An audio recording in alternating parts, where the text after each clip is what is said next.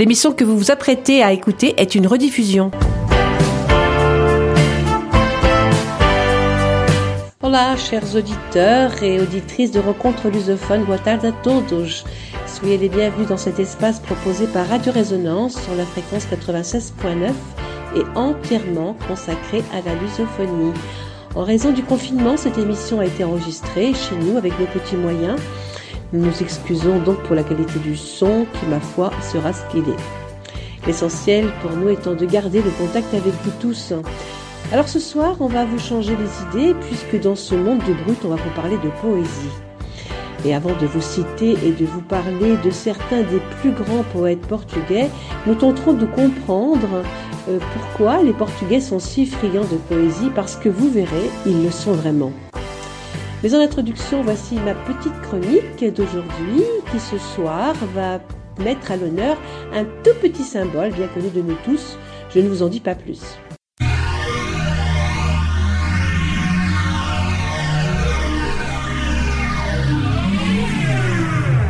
Résonance 96.9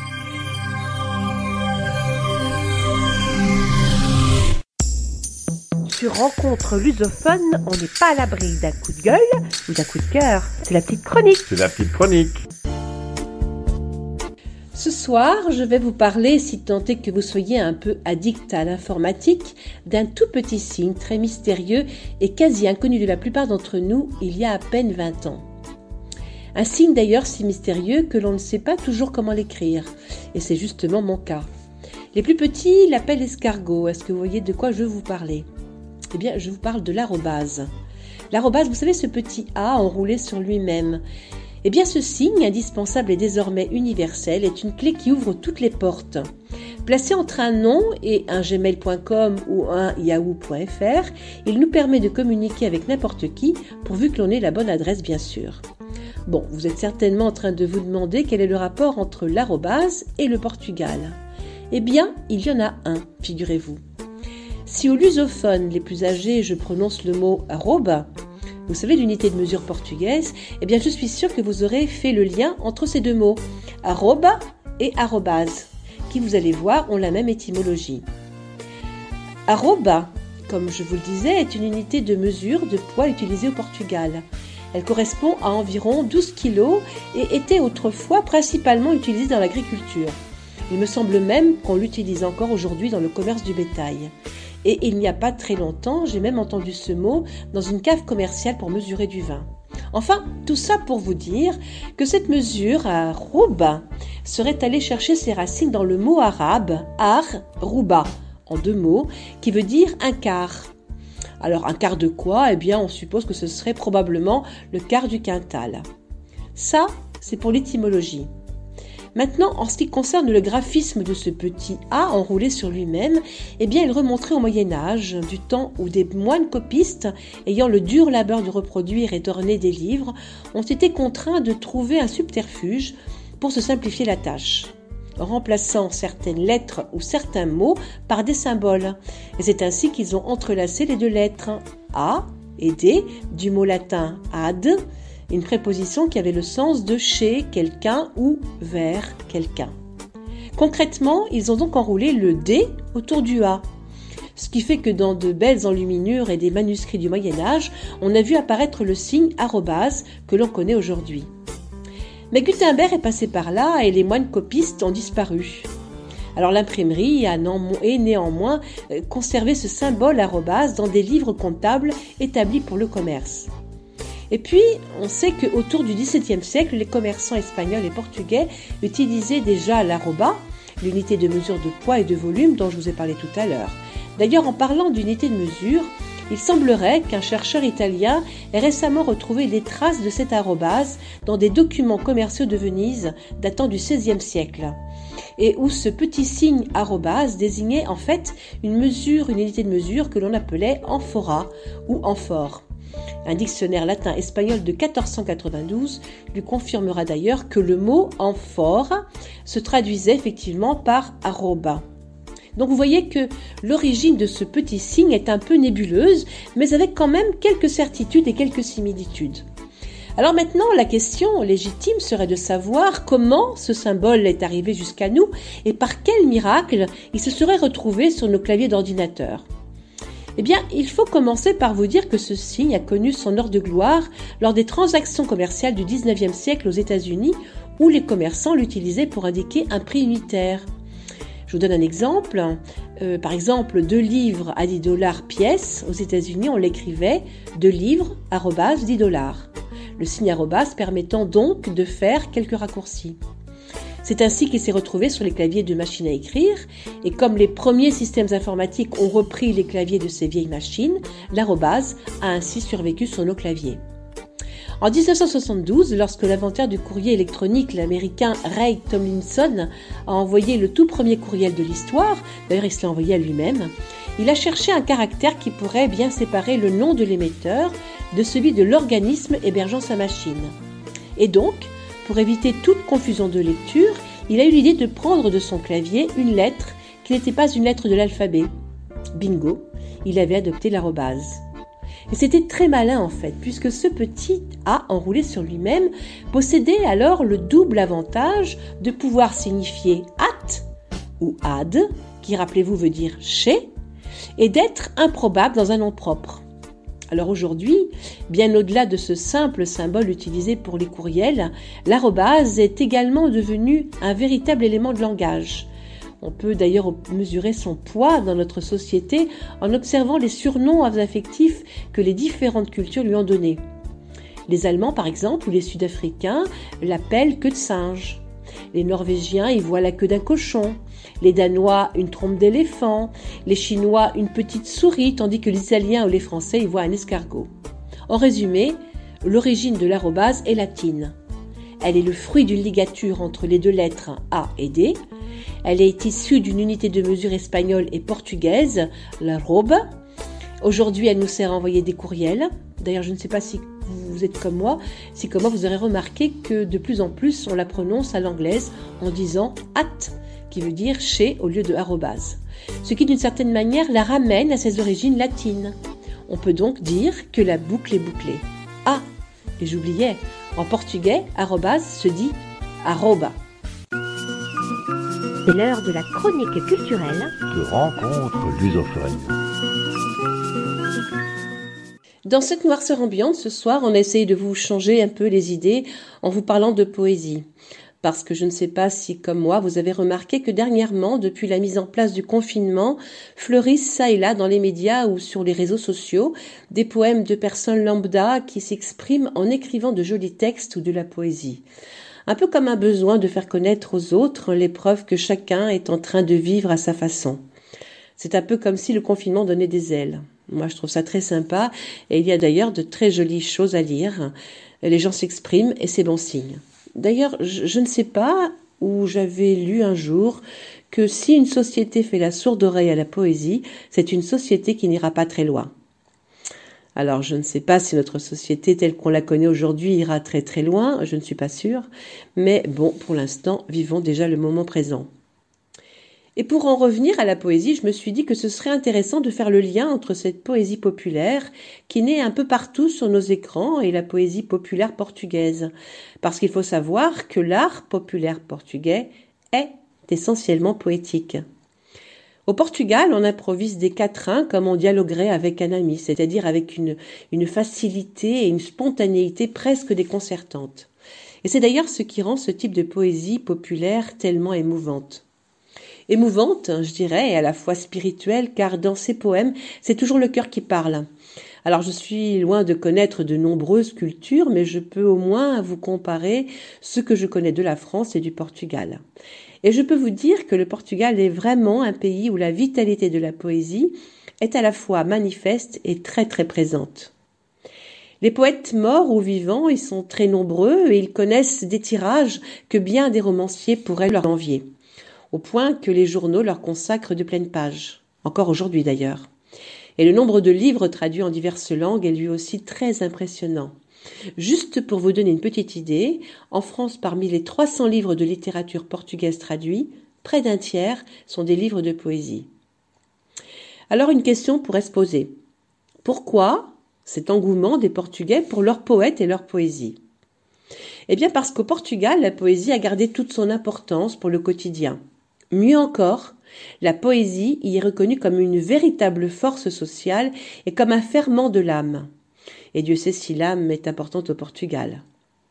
En France, au contraire, j'oserais presque dire, sans avoir peur de me faire taper sous les doigts, que la poésie est morte. Non pas parce qu'il n'y a pas de bons auteurs, mais parce qu'il n'y a plus de lecteurs. Alors, les raisons de cet engouement en portugais pour la poésie seraient-ils uniquement liées à sa si saudade? Je pense en grande partie, parce que même si les Portugais sont d'une manière générale des personnes assez gaies, ils ont néanmoins au fond d'eux cette petite pointe de pessimisme et de fatalisme. En fait, tout ce qui colle parfaitement à l'âme portugaise et par conséquent à la poésie. Et puis, il faut dire que là-bas, au Portugal, la poésie a souvent servi d'arme de combat contre la dictature, tant à travers le texte que la chanson. Ai-je besoin de citer ces grands auteurs portugais dont on a conservé les titres phares et dont le peuple portugais se sert encore aujourd'hui dans ses luttes contre les injustices et les inégalités? Zeca Afonso, José Mário Branco, Adriano Correia de Oliveira, Manuel Freire, Sophia de Melbraine Andersen ou Georges de Seine, pour ne citer que les principaux.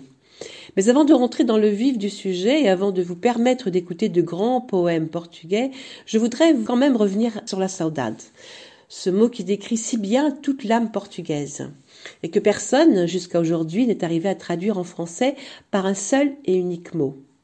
Oui, on trouve bien quelquefois des traductions telles que désir ou regret, mais la saudade, c'est bien plus profond que ça. Derrière ce mot, il y a la recherche d'un paradis perdu, une quête de l'idéal. Mais n'est-ce pas logique pour ce pays de conquête qui un jour a possédé la moitié des terres connues? Et puis dans cette âme portugaise, il y a bien une quête quand même d'identité d'un peuple un peu replié sur lui-même, il faut bien le dire. Vous voyez bien que tout ce que je viens de vous dire colle parfaitement à la poésie. Et tout cela expliquerait peut-être un peu les raisons pour lesquelles les Portugais adhèrent autant à cette forme de littérature. Maintenant que nous avons compris l'importance de la poésie pour le peuple portugais, je vous ai choisi quelques grands auteurs pour en parler. Un choix de noms évidemment très très loin d'être exhaustif, vous vous en douterez bien, mais qui va nous permettre de parcourir la poésie portugaise tout au long de l'histoire. Et puis ce sera également l'occasion d'écouter quelques poèmes par de grandes voix portugaises dont je vous parlerai au fur et à mesure. Alors je m'excuse déjà auprès de nos auditeurs français puisque ces poèmes, nous les écouterons en portugais. Donc, pour vous, spécial petit conseil, même si vous ne comprenez pas la langue, laissez-vous quand même porter par les sons et les intonations. Et donc, par ordre chronologique, le premier ne pouvait être que Luís Vaz de Camões, on dit de lui qu'il est le plus grand poète portugais. Il a vécu au XVIe siècle et il est une référence nationale pour les Portugais. Et d'ailleurs, ce n'est pas pour rien que le journal national du Portugal est aussi celui de Camões. On sait assez peu de choses de sa jeunesse, mais on sait que son père était originaire de la Galice et sa mère de Santarém. On suppose qu'il a suivi ses études classiques à l'université de Coimbra, L'image qu'on a de lui est celle d'un personnage qui manque un œil, et on suppose qu'il l'aurait perdu au Maroc, là où il était parti combattre. À son retour à Lisbonne, il mène une vie de bohème et fait même de la prison pour avoir blessé un gentilhomme à la maison du roi. Une fois libéré, il embarquera pour l'Orient. Il va vivre à Macao, en Chine, au Cambodge et à Goa, où là encore il sera emprisonné. Les raisons de son incarcération sont souvent très obscures et on ne sait pas trop ce qui s'est passé à chaque fois. On sait seulement qu'il a tout de même passé trois ans de sa vie dans des prisons. Alors après une longue escale à Mozambique, il finit par rentrer à Lisbonne démuni de toute ressource. Et c'est justement pendant cette traversée qu'il écrira sa fameuse épopée L'Élusiade, qu'il publiera en 1572. Si on voulait expliquer les Lusiades, on pourrait dire que l'œuvre est associée au renforcement du sentiment national portugais. Pour vous donner une petite idée de l'importance de cette œuvre, on pourrait la comparer à celle de Virgile dans tout Shakespeare. Camonge a dédié les Lusiades au jeune roi Don Sébastien, mort dans la grande bataille d'Alcas-Esquibir. Mais son œuvre ne se limite pas à cette épopée, il a aussi produit une importante œuvre lyrique avec des odes et des pastourelles. Il finira par mourir, euh, on ne sait pas trop quand et dans quelles circonstances.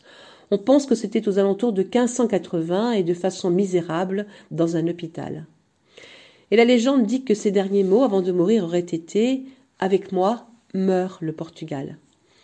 Je vous propose maintenant d'écouter un de ses plus grands et plus beaux poèmes qu'il écrit sur l'amour. C'est un poème qui fait partie de ses grands classiques. Il se compose de deux quatrains et de deux tercets. Alors le thème de l'amour n'était évidemment pas nouveau à l'époque, mais on le voyait souvent et surtout comme un aveuglement, une maladie de la raison qui causait bien des dégâts.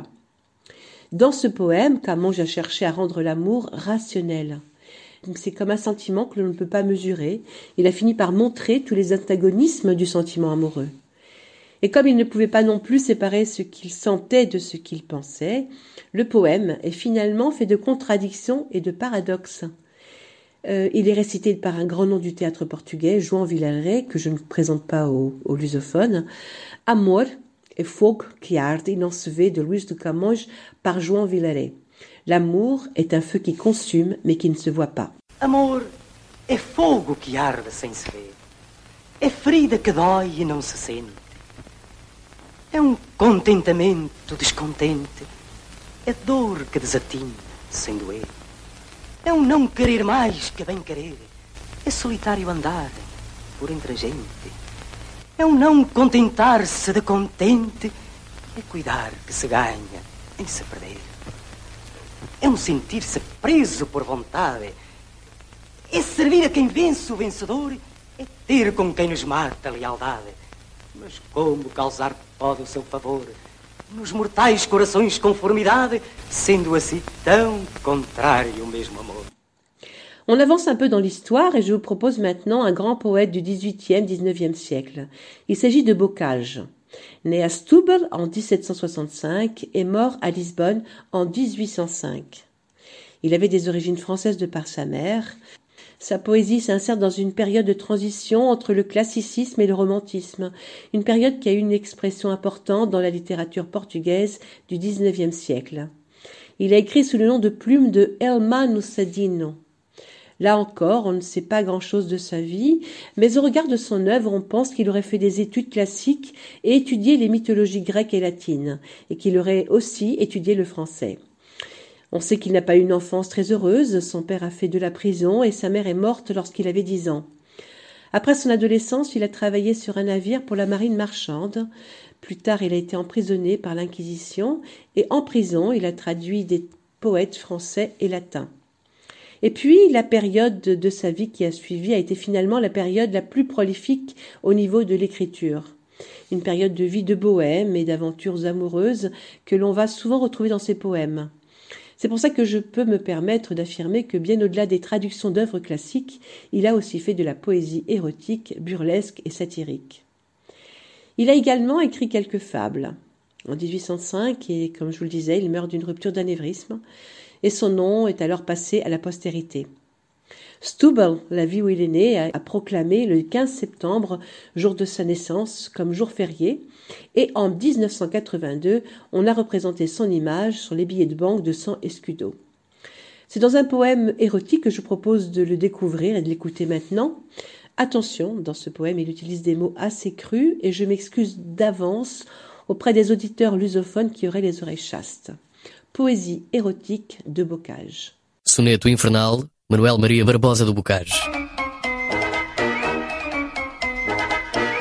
Dizem que o rei cruel do Averno Imundo tem entre as pernas caralhás lanceta para meter do cu na aberta greta a quem não foder bem cá neste mundo. On arrive maintenant au XIXe siècle pour vous parler de Antelut Cantal, un écrivain né en 1842 à Ponte Delgada, aux Açores, et mort suicidé à l'âge de 49 ans. Au Portugal, il était le grand traducteur de Goethe. Il était aussi poète, philosophe, polémiste et fondateur d'associations ouvrières et de journaux politiques. Il était, comme on dit, un brasseur d'idées et un meneur d'hommes, mais il était aussi un grand dépressif. Il était très ami avec Olivier de Martins et Esset Queiroz, tous deux écrivains. Il était le dernier d'une fratrie de neuf enfants et a commencé à écrire des poèmes très jeunes, se consacrant presque exclusivement au sonnet. Pour ceux qui ne connaissent pas le sonnet, le sonnet est un poème de quatorze vers répartis en quatrains et en tercets. Antelut Quintal suit donc des études de droit, mais pendant ses études, il continue à se consacrer à la poésie, la politique et la philosophie. Peu à peu, il va manifester des idées socialistes et se distinguer dans le milieu politico-social par son caractère turbulent et excentrique. À 19 ans, il publiera ses premiers sonnets et son engagement politique s'affirmera lui aussi de plus en plus. Il partira ensuite en voyage et s'engagera dans le tourbillon politique et socialiste tout en se laissant aller au fil des déceptions à un doux pessimisme. À 24 ans, il part vivre à Lisbonne et adoptera une vie d'ouvrier, puis partira vivre quelque temps à Paris où il exercera le métier d'ouvrier typographe. De retour à Lisbonne, il se joint à un groupe d'intellectuels anarchistes et deviendra l'un des fondateurs du Parti socialiste portugais. À 31 ans, il hérite d'une importante somme d'argent qui lui permettra de vivre de ses rentes jusqu'à la fin de ses jours. Il s'installera alors à Porto. En 1886, il publiera son chef-d'œuvre poétique Sonetos Completos, qui inclut de nombreux éléments autobiographiques en 1890 en réaction à l'ultimatum britannique qui exigeait le retrait des forces militaires portugaises de tous les territoires africains appartenant au Portugal, il accepte de présider la Ligue patriotique du Nord, mais cet ultime engagement aura été éphémère car sa santé ne lui permettra pas. On peut dire que tout au long de sa vie, Antelo a oscillé entre pessimisme et dépression, souffrant probablement d'un trouble bipolaire. En juin 1891, il retournera une dernière fois là où il est né, à Ponte Delgado aux Açores, et se suicidera sur un banc public de deux balles de pistolet dans la bouche. En 1987, il lui aussi a eu l'honneur d'être représenté sur les billets de banque portugais de Samil Escudo. Nous allons donc maintenant écouter un de ses poèmes, Despondency, dans la voix de José Carlos Jorge, un poème triste mais chantant que Antero de Cantal a écrit dans une de ses phases dépressives. Deixá-la ir, a ave a quem roubaram ninho e filhos e tudo, sem piedade, que a leve o ar sem fim da soledade, onde as asas partidas a levaram. Deixá-la ir, a vela que arrojaram os tufões pelo mar, na escuridade, quando a noite surgiu da imensidade, quando os ventos do sul se levantaram. Deixá-la ir, a alma lastimosa que perdeu fé e paz e confiança, à morte queda, à morte silenciosa. Deixá-la ir, a nota desprendida de um canto extremo e a última esperança, e a vida, e o amor. Deixá-la ir, a vida.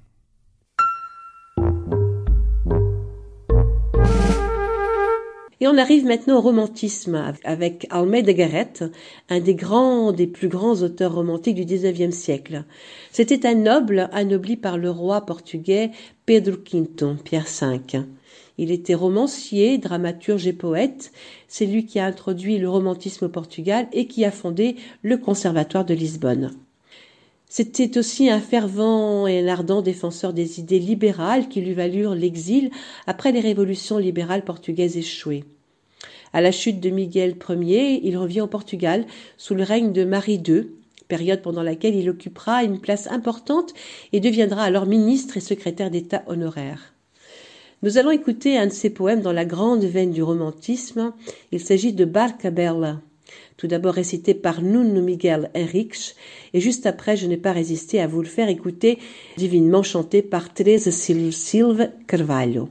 Barca Bella. Pescador, da barca bela, onde vais pescar com ela, que é tão bela, ó pescador? Não vês que a última estrela no céu no boate se vela?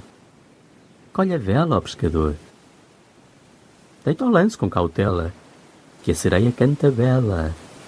Mas cautela, ó pescador, não se enreda a rede nela, que perdido é remo e vela, só de vê-la, ó pescador.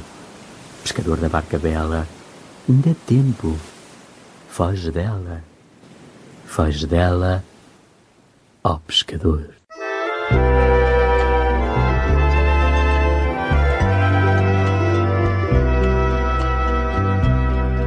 Pescador vais pescar com ela, que é tão bela, ó oh pescador, que é tão bela, ó oh pescador. Pescador da barca bela, onde vais pescar com ela, que é tão bela, ó oh pescador, que é tão bela,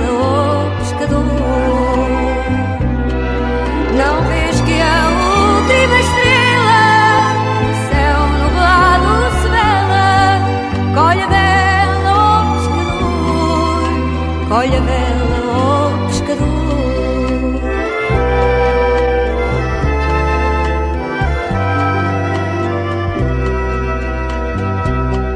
Deita o lanço com cautela, que a sereia canta bela.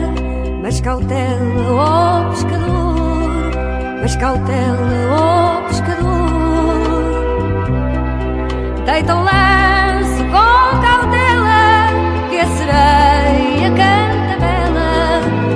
cautela, ó pescador, mas cautela, ó pescador.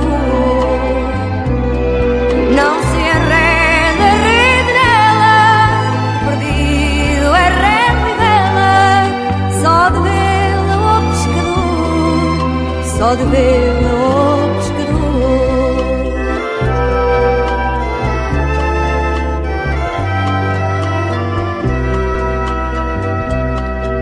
Pescador da barca bela, ainda é tempo, foge dela, foge dela, ó pescador, foge dela, ó pescador.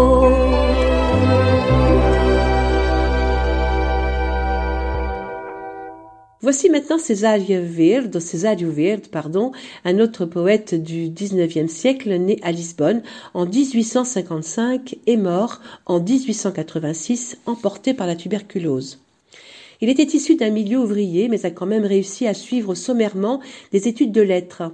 Il commence à écrire des poèmes édités dans des journaux, et encore assez jeune, il commence à ressentir des symptômes de la tuberculose, maladie qui a emporté un de ses frères et une sœur. Ces deux morts ont d'ailleurs beaucoup inspiré son écriture. Il essaiera de se soigner de cette maladie, mais en vain car il finira par en mourir. Son style d'écriture est sensible et délicat.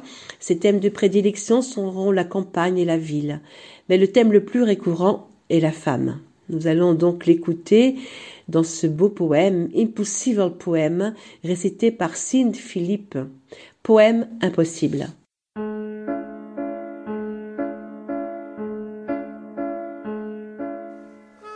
Nós podemos viver alegremente sem que venham com fórmulas legais unir as nossas mãos eternamente às mãos sacerdotais.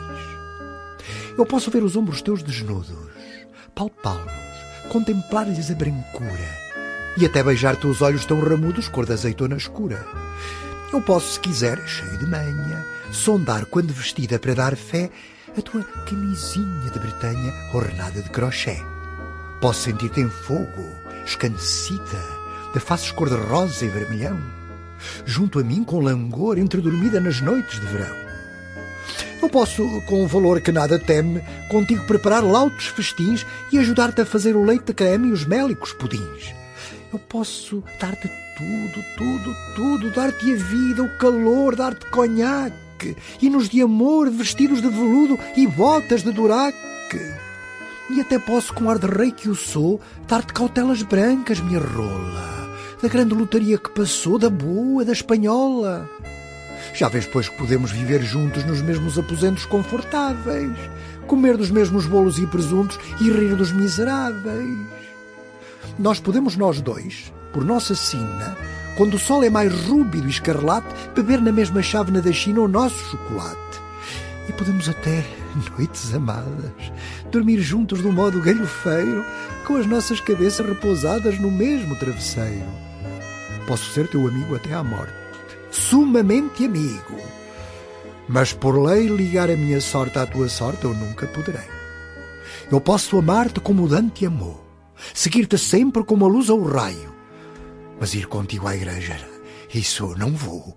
Lá nessa é que eu não caio. Et maintenant une femme parmi tous ces hommes, et pas des moindres. Il s'agit de Florbela Spank, une des plus grandes poétesses portugaises du XXe siècle. Elle est née en 1894 à Villa Viçosa dans l'Alentejo et morte en 1930.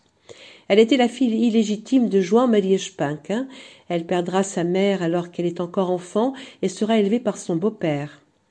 Curieusement, celui-ci ne la reconnaîtra que 19 ans après sa mort, et il le fera à l'occasion de l'inauguration de son buste. Elle fera des études de lettres et de droit à Lisbonne, et c'est là qu'elle va faire la connaissance d'autres grands poètes de son époque, ainsi qu'un groupe de femmes écrivains qui cherchaient à s'imposer à l'époque. Elle collabora dans des journaux et des revues. En 1919, elle est dans sa troisième année de droit et publie sa première œuvre poétique, Livre de Magwaj, Livre des peines. Après une vie sentimentale un peu tumultueuse, elle se suicide dans la nuit du 7 au 8 décembre 1930 après avoir ingéré une trop forte dose de somnifères. Après sa mort, on publiera une grande partie de son œuvre.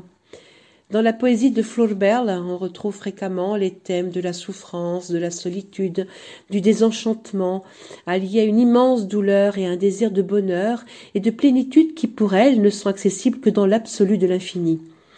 Le contenu de ses poèmes est centré sur ses propres frustrations, ses désirs ardents et d'une sensualité qui va parfois jusqu'à l'érotisme. On ne peut pas dire que Flaubert soit clairement liée à un mouvement littéraire précis, mais elle se rapproche du mouvement néo-romantique. Elle est sur les pas d'Ante Ruth Cantal et de Camões. Sa poésie a évidemment suscité au fil des années l'intérêt des lecteurs et des chercheurs. Elle est considérée aujourd'hui comme l'une des grandes figures féminines du début du XXe siècle. Nous allons écouter son poème Phonétisme dans la voix de la grande comédienne Eunice Meignoge.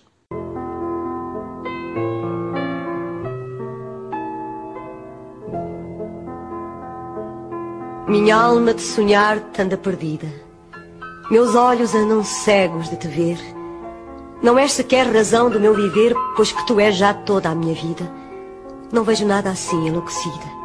Passo no mundo, meu amor, a ler no misterioso livro do teu ser a mesma história tantas vezes lida. Tudo no mundo é frágil, tudo passa. Quando me dizem isto, toda a graça de uma boca divina fala em mim. E olhos postos em ti, digo de rastros. Ah, podem voar mundos, morrer astros, que tu és como Deus, princípio e fim. Et on ne pouvait évidemment pas parler de poésie portugaise sans citer Fernando l'un des grands écrivains portugais. Il a été écrivain, critique, polémiste, poète.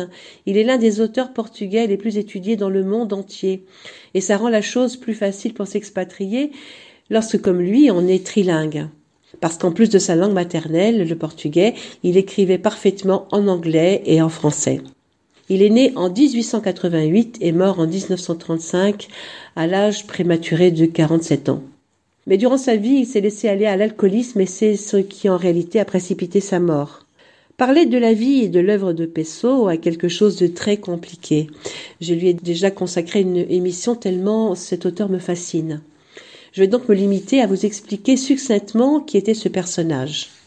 Fernando est né à Lisbonne dans une famille aisée. Très jeune, il a été orphelin de son père, puis juste après, il perd son petit frère. Le petit Fernando est un garçon avec beaucoup d'imagination, et lorsque sa famille est contrainte de déménager dans une maison plus modeste, il s'invente un personnage, le chevalier de pas. Et c'est à ce moment-là qu'il commence à écrire ses premiers poèmes. Le tout premier, il le dédie à sa mère. Sa mère, qui était une intellectuelle, se remarie avec un diplomate, le consul du Portugal à Durban, une colonie autonome d'Afrique du Sud. Fernando y vivra donc une bonne partie de son enfance et de son adolescence. Son éducation se poursuivra donc en anglais. Il deviendra un étudiant très prometteur et premier de sa classe en français. À ce moment-là, il perd sa petite demi-sœur âgée de deux ans. Et comme à chaque coup dur, il s'invente un autre personnage, Alexandre Search, dans lequel il se glisse pour écrire des poèmes en anglais. Il en écrira alors une bonne centaine. Il continue d'être un élève brillant et sera lauréat d'anglais sur 199 candidats, ce qui va lui permettre d'intégrer la meilleure université du Cap en Afrique du Sud. À 17 ans, il part seul pour Lisbonne pour continuer ses études. Il vit alors auprès de ses deux tantes et sa grand-mère paternelle atteinte de démence. À 21 ans, il deviendra indépendant et poursuivra ses études littéraires et philosophiques en tant qu'autodidacte. Il entre alors dans la vie active et écrit ses poèmes en simultané. À la mort de sa grand-mère, il se fait engager par une agence d'information américaine installée à Lisbonne et utilise l'héritage légué par celle-ci pour ouvrir un atelier d'édition et de typographie Malheureusement, en quelques mois, l'affaire tourne au désastre financier et il se fait embaucher au journal Commercio comme correspondant étranger. Il deviendra alors également traducteur en indépendant. Malgré tous ces petits boulots qu'il accumule, il sera travailleur précaire et sera contraint de déménager très fréquemment. Une errance qu'il conduira à faire une recherche intérieure qu'il décrira comme une longue marche vers soi, vers la connaissance. Ce soi intérieur se révélera d'ailleurs finalement de manière multiple. Et c'est justement à cette période-là qu'il écrira de manière prolifique et complexe sous différents hétéronymes en plus de son propre nom. Il créera Albert Caillé, qui incarne la nature et la sagesse païenne, Richard Reich, qui incarne l'épicurisme à la manière d'Horace, Alvar de Campus, qui incarne le modernisme et la désillusion, Bernard Swage, qui incarne un modeste employé de bureau à la vie insignifiante, très proche de celle de Flamso d'ailleurs. Et sauf que c'est ce nom qu'il écrira l'une des plus grandes œuvres de sa vie, le livre de la tranquillité. Et ainsi de suite, en tout, il aura créé 72 hétéronymes. Il va alors se lancer dans une écriture un peu mystique, à la limite de la folie.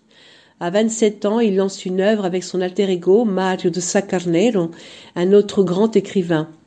La revue Orfeo sera très controversée à l'époque, car c'est plus qu'une revue, c'est un objet d'art. Mais ce ne sera pas la seule revue qu'il écrira, parce que tout au long de sa vie, il va en créer beaucoup d'autres. À 37 ans, il perd sa mère, une perte qui va le détruire et dont il ne se remettra jamais.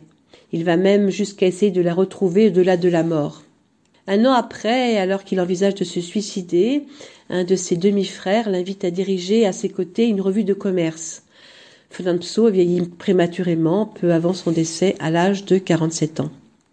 Il sera enterré un mois et demi plus tard, le 2 décembre 1935, pauvre et méconnu du grand public, juste estimé d'un petit cercle d'amis.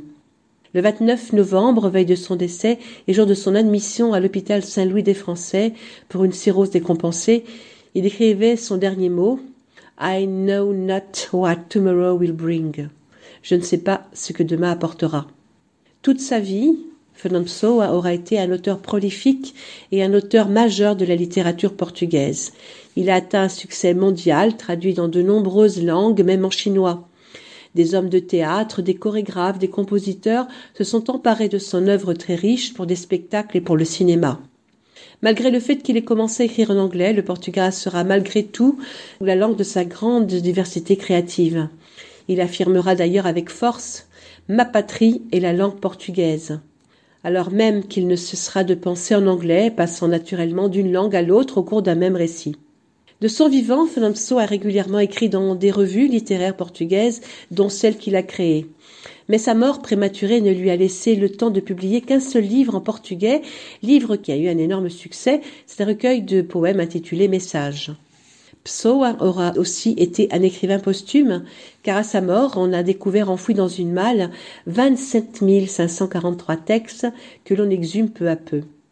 L'un des plus importants, d'ailleurs, sera le livre de l'intranquillité, qui n'a été publié qu'en 1982 et retraduit depuis. Tous ces manuscrits se trouvent aujourd'hui à la Bibliothèque nationale de Lisbonne. Son apport à la langue portugaise a été comparé à celui de Luís Vaz de Camões. Son nom et son image ont été donnés à de nombreuses institutions portugaises.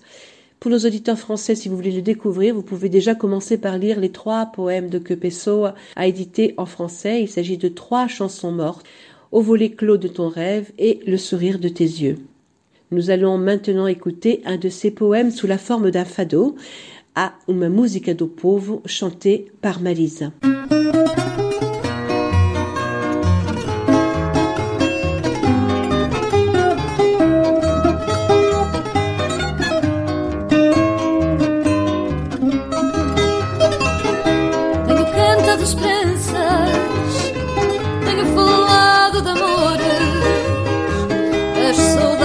Sonhos com que embalo as minhas dores. Das saudades e dos sonhos com que embalo as minhas dores. Entre os ventos suspirando, vagas tenos harmonias. Tendes visto como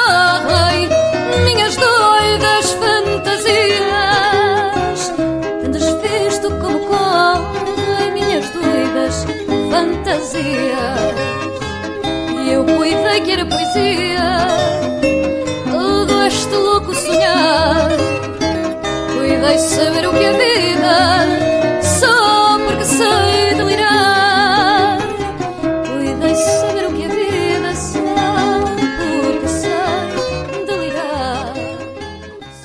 Maintenant, il a été un auteur très complet. Il était écrivain, poète, dramaturge, essayiste, critique, historien de la littérature, chroniqueur, mémorialiste, dessinateur, peintre, grand collectionneur d'art sacré, éditeur et directeur très influent dans une revue littéraire. Il est né en 1901 et mort d'une crise cardiaque en 1969. Il a suivi des études de lettres, il a enseigné le portugais et le français. En parallèle, il a écrit dans des revues littéraires. En tant qu'écrivain, José Reggio était considéré comme l'un des grands fondateurs de la littérature moderne. Dans ses poèmes, il met en confrontation l'homme et Dieu, l'artiste et la société, le soi et les autres. Il a ainsi construit une solide œuvre poétique. En parallèle de sa vie d'écrivain, il a souvent organisé et dirigé des discussions littéraires dans des cafés, des salons. Ses poèmes ont été repris dans des fados, comme le célèbre titre d'Amália Rodrigues, Fado portugais. Nous allons d'abord écouter un de ses poèmes récités par le grand João Vilaré, Cantico Negro, puis à la, juste à la suite son poème Fado portugais, superbement chanté par Nathalie Pires, une jeune fadiste luso-descendante vivant aux États-Unis. Por aqui. Dizem-me alguns com olhos doces, estendendo-me os braços, e seguro de que seria bom que eu os ouvisse quando me dizem: Vem por aqui. Eu olhos com olhos laço. Há nos meus olhos ironias e cansaços e cruzo os braços. E não vou por ali. A minha glória é essa, criar desumanidade, não acompanhar ninguém, que eu vivo como mesmo sem vontade, com que rasguei o ventre a minha mãe. Não, não vou por aí. Só vou por onde me levam meus próprios passos. Se às coisas que eu pergunto em vão ninguém responde, porque me dizeis vós? Vem por aqui. Prefiro escorregar nos becos lamacentos, redemoinhar aos ventos, como farrapos arrastar os pés sangrentos a ir por aí. Se eu vim ao mundo foi só para desbravar florestas virgens e desenhar meus próprios passos na areia inexplorada. O mais que eu faço não vale nada. Como, pois, sereis vós que me dareis ferramentas, machados e coragem para eu derrubar os meus obstáculos? Corre nas vossas veias sangue velho dos avós e mosa mais o que é fácil. Eu amo longe e a miragem, amo os abismos, as torrentes, os desertos. Ide! Tendes jardins, tendes canteiros, tendes estradas, tendes pátrias, tendes tetos e tendes livros e tratados e filósofos e sábios. Eu tenho a minha loucura, levanto-a como um facho a arder na noite escura e sinto espuma e sangue e cânticos nos lábios. Deus e o diabo é quem me guia. Mais ninguém. Todos tiveram pai, todos tiveram mãe, mas eu que nunca principio nem acabo, nasci do amor que há entre Deus e o diabo. Ah, que ninguém me dê piedosas intenções, não me peçam definições, ninguém me diga, vem por aqui. A minha vida é um vendaval que se soltou, é uma onda que se levantou, é um átomo a mais que se animou. Não sei por onde vou, não sei para onde vou, sei que não vou por aí.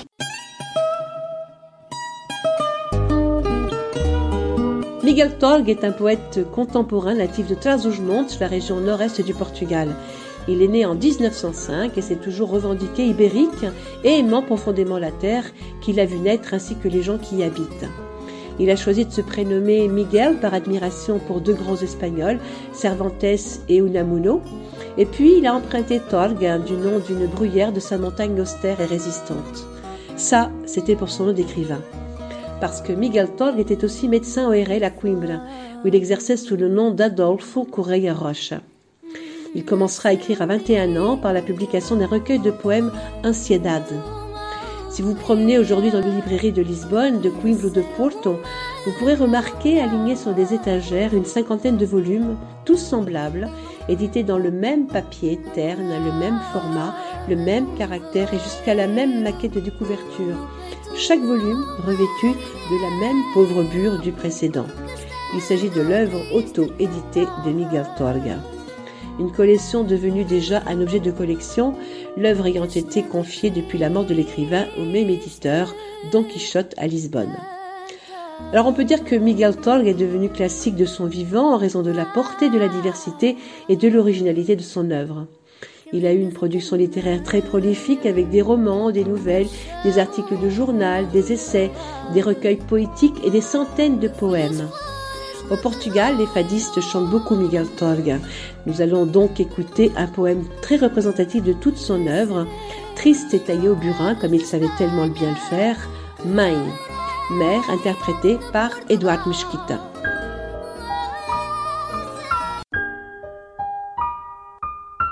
Mãe, que desgraça na vida aconteceu.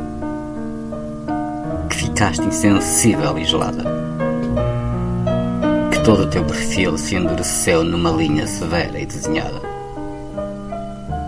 Como as estátuas são gente nossa, cansada de palavras e ternura. Assim te me pareces no teu leito, presença cinzelada em pedra dura, que não tem coração dentro do peito. Chamo aos gritos por ti, mas não respondes. Beijo-te as mãos e o rosto, sinto frio. Ou és outra, ou me enganas, ou te escondes. Por detrás do terror deste vazio. Mãe, abre os olhos ao menos, diz que sim. Diz que me vês ainda, que me queres. Que és a eterna mulher entre as mulheres. Que nem a morte te afastou de mim. Un peu plus près de y a Alexandre Neil, un poète né en 1924 et mort en 1986. Il était de descendance irlandaise, ce qui explique son nom. C'est un autodidacte, il fait partie du mouvement surréaliste portugais et il a même été l'un de ses fondateurs. Et c'est dans le courant de ce mouvement qu'il a écrit sa première œuvre, L'ampoule miraculeuse. Mais le groupe surréaliste a une vie très brève et finit par se dissoudre. Cependant, les influences surréalistes continuent d'être très présentes dans l'œuvre d'Alexandre Neil. Il écrira des livres de poésie qu'il adaptera en disque et pour pouvoir vivre, il fera des traductions de livres et travaillera même pour la publicité. Dans ses écrits, il fait aisément une satire du Portugal et des Portugais en détruisant l'image du prolétariat héroïque créé par le néoréalisme. Dans ses poèmes, les thèmes préférés sont la solitude, l'amour, le rêve, le temps qui passe et bien sûr la mort. Le voici dans son poème Há palavras que nos beijam. Il y a des mots qui nous embrassent. Un très beau poème qui a été repris en fado et joliment interprété par deux grandes voix du fado, Malise et Cristina Branco. Nous allons d'abord écouter le poème récité par Luis Gaspar et juste après chanté par Cristina Branco. On écoute.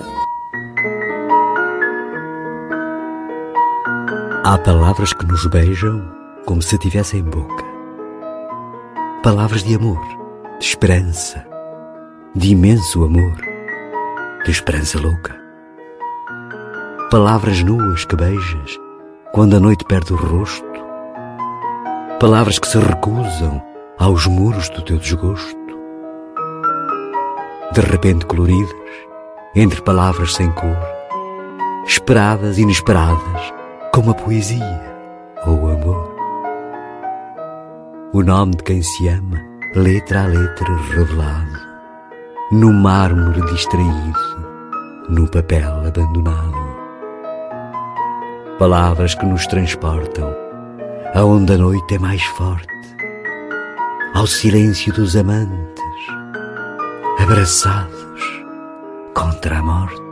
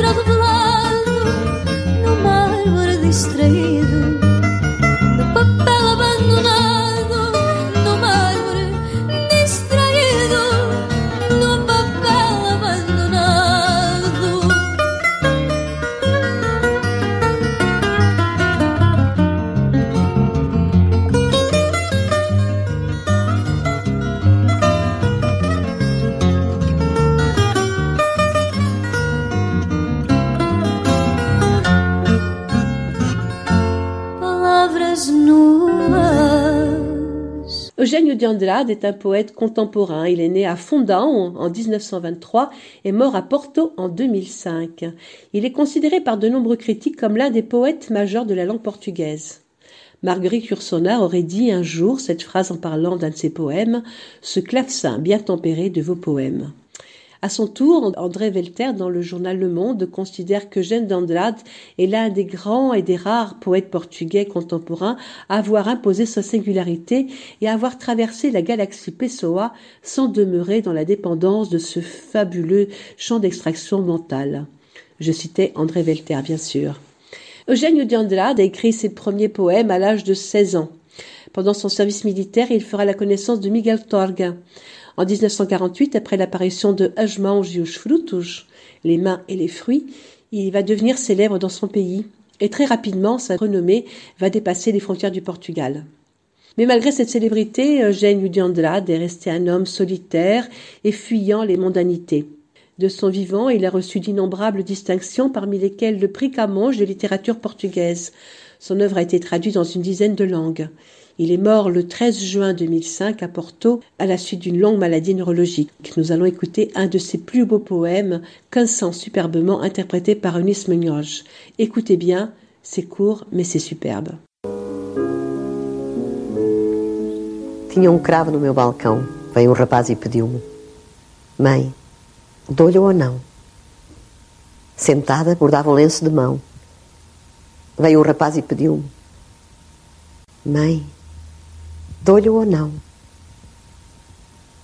Dei um cravo e dei um lenço. Só não dei o coração. Mas se o rapaz me pedir, mãe, dou-lhe ou não.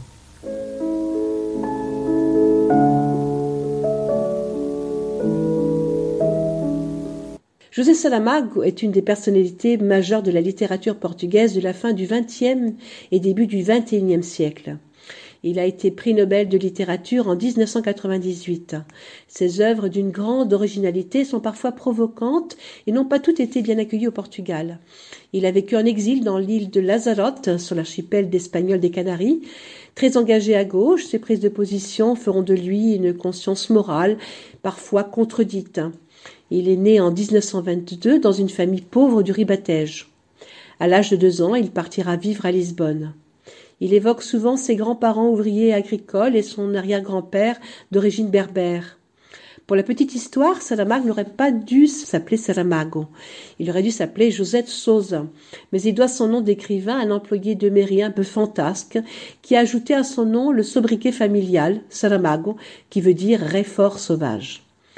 Personne ne s'en apercevra, c'est quand il a fallu présenter des papiers pour l'école que son père a découvert que son fils s'appelait en fait Salamago. Adolescent, il doit abandonner le lycée pour raisons financières et suivre une formation de serrurier. Donc c'est en tant qu'autodidacte qu'il va exercer divers petits métiers. Il s'essaie à l'écriture et publiera son premier roman Terre du Pecado, Terre de péché, en 1947. Il sera membre du Parti communiste il a été partie prenante également à la Révolution des œillets en 1974. Suite à cela, il gagnera sa vie comme traducteur, et ce n'est qu'à l'âge de 58 ans qu'il va se mettre vraiment à la littérature, gagnant presque rapidement une notoriété internationale.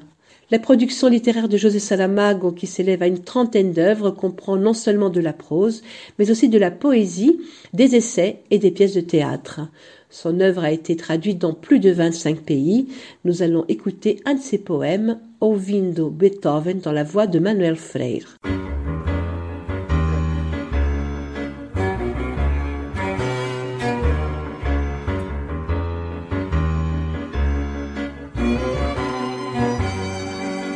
Venham leis e homens de balanças, mandamentos da e Venham ordens, decretos e vinganças, deixem nós o juiz até ao fundo. Nos cruzamentos todos da cidade, a luz vermelha brilha inquisidora, risquem no chão os dentes da vaidade e mandem que os lavemos a vassoura. A quantas mãos existam, peçam dedos para sujar nas fichas dos arquivos.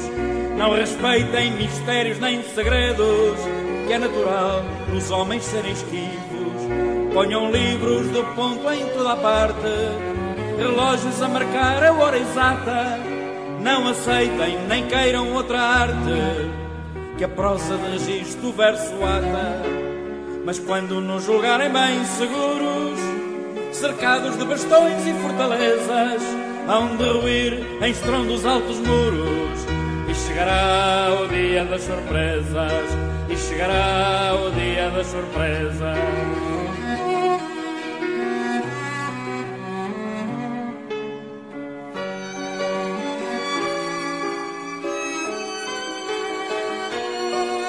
Venham leis e homens de balanças, mandamentos da quem e da lei mundo.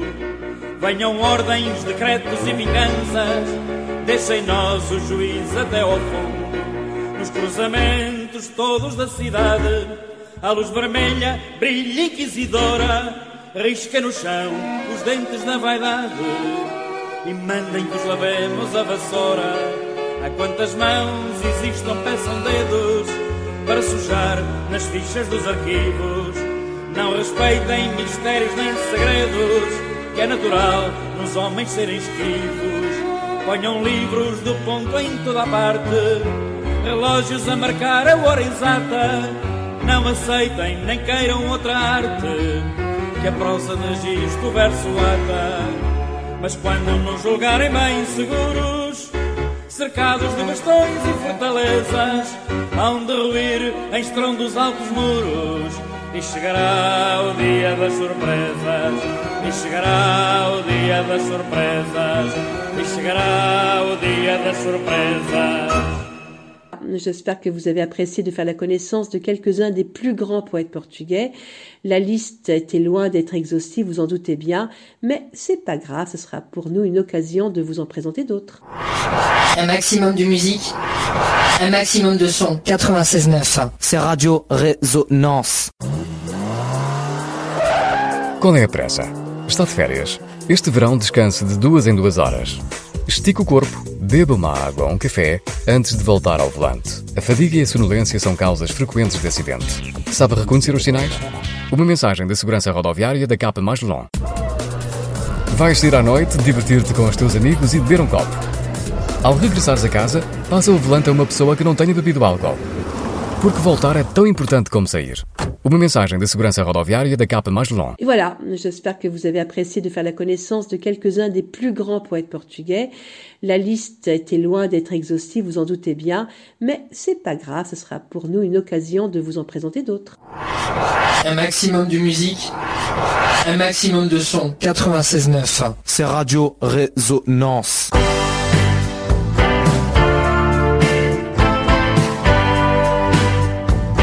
Rencontre lusophone se termine pour aujourd'hui. Merci à Hélène pour son travail et merci à vous, chers auditeurs, pour votre écoute. Rencontre lusophone à Cabo. Merci pour votre fidélité, je vous disais. On revient samedi prochain, sans oublier la rediffusion de demain de 15 à 16. Et si vous ne pouvez pas réécouter demain, pas de panique. Vous avez encore la possibilité de nous écouter à partir du podcast disponible sur notre page Facebook Rencontre lusophone ou sur la page de Radio Résonance. Pour l'instant, restez chez vous. Ça, en ce moment, c'est conseillé. Restez chez vous sur les ondes de Radio Résonance. Vous y êtes bien. À tes.